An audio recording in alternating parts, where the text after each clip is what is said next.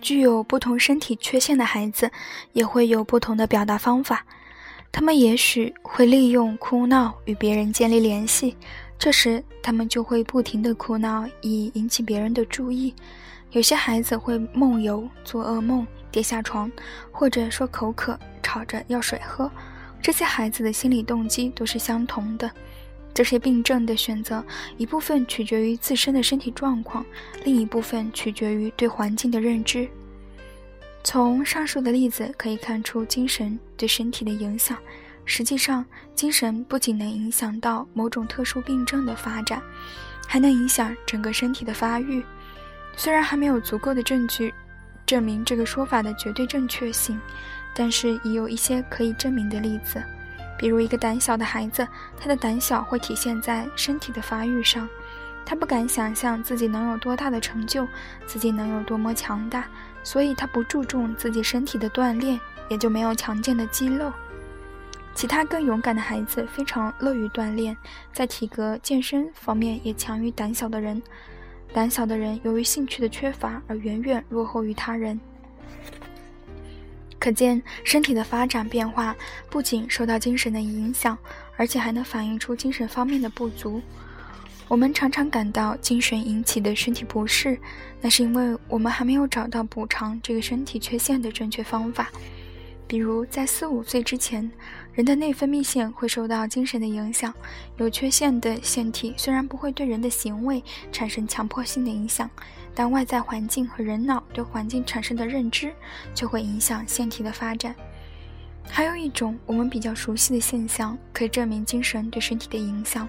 它能短暂影响身体的表现，不是形成固定的特质，是指实际上我们的情绪都是通过身体表现出来的，比如某种姿势、表情、动作等。当一个人的脸色变红或变白时，说明他的血液循环也发生了变化。每个人都有自己特定的肢体语言，不同的肢体语言表达出不同的情绪状态。当一个人感到害怕时，他会有很多反应，比如全身发抖、毛发竖立、心跳加速、冒冷汗、呼吸急促、声音嘶哑、浑身颤抖、动作僵硬等。有时候甚至会影响到身体的健康，比如引起恶心、食欲不振等。情绪的变化有时还会影响到膀胱或者性器官的功能。有些人在遇到考试时会出现性亢奋，有些人在犯罪之后常常会去找女人发泄。有些心理学家认为性和焦虑有必然的关联，但也有一些心理学家主张他们没有联系。他们的观点是依据各自的主观经验得出的，所以对于某些人来说，他们之间有联系；对于另一些人来说，则没有关系。不同类型的人会有不同的反应。研究发现，这与人们的遗传有关。在特定的情境下，同一家族的人们会表现出类似的身体反应。有意思的是，我们可以通过人们的反应来观察精神如何利用情绪激起激起身体的特定反应。情绪和他在身体上的表现表明，心灵是如何应对他所评判的有利或有害的情境的。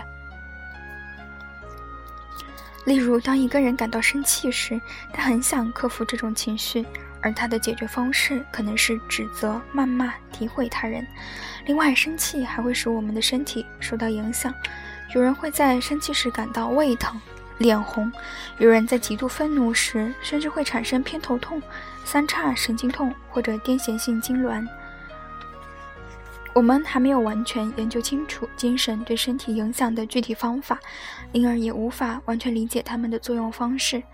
精神紧张时，自主神经系统和非自非自主神经系统都会受到影响。当精神紧张时，自主神经就会开始产生反应，如拍桌子、咬嘴唇、撕纸等等。当人们受到威胁时，也会出现咬铅笔、咬指甲等行为。当遇见陌生人时，脸红耳赤、无地自容、肌肉颤抖，也是因为精神紧张。在非自主神经的作用下，这种紧张就会传遍全身。所以，一旦有情绪出现，就会导致全身处于紧张的状态。但是，这种紧张并不会像我们说的案例中这么明显。我们提到的只是由于神经紧张引起的明显的身体反应。我们进一步研究发现，人在表达情绪时，身体的每一个部分都会配合做出反应，这是精神和身体活动共同作用的结果。我们必须重视二者之间的相互作用，因为它们都是我们所关心的整体的一部分。我们可以从上面的证据得出，一个人的心智模式、生活态度会对其身体产生持续的影响。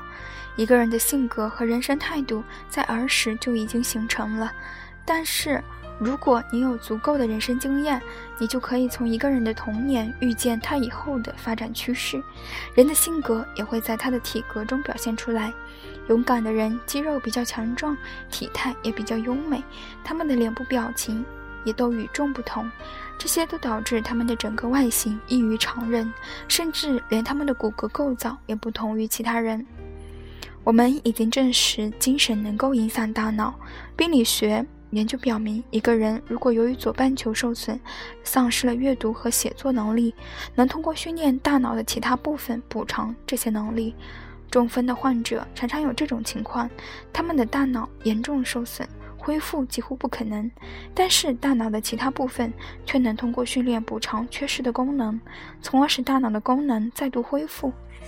这启发我们，个体心理学可以应用于教育方面。如果精神能够影响大脑，大脑只不过是一个工具，我们就能找找出发展和改进这个工具的方法。当精神将目标的方向定位错误时，精神对大脑就不会产生有益的影响。所以。我们发现有许多不善于与他人合作的孩子，在长大后智力和理解力的开发程度不够，他们成年后总是缺乏创造力。从他们的举止，我们可以推断出他们在四五岁时对生活的认知，以及他们的心智模式和行为模式。所以，我们要发现他们生活中的障碍，然后帮助他们从失败中总结教训。在个体心理学中，我们已经开始向这个方向发展。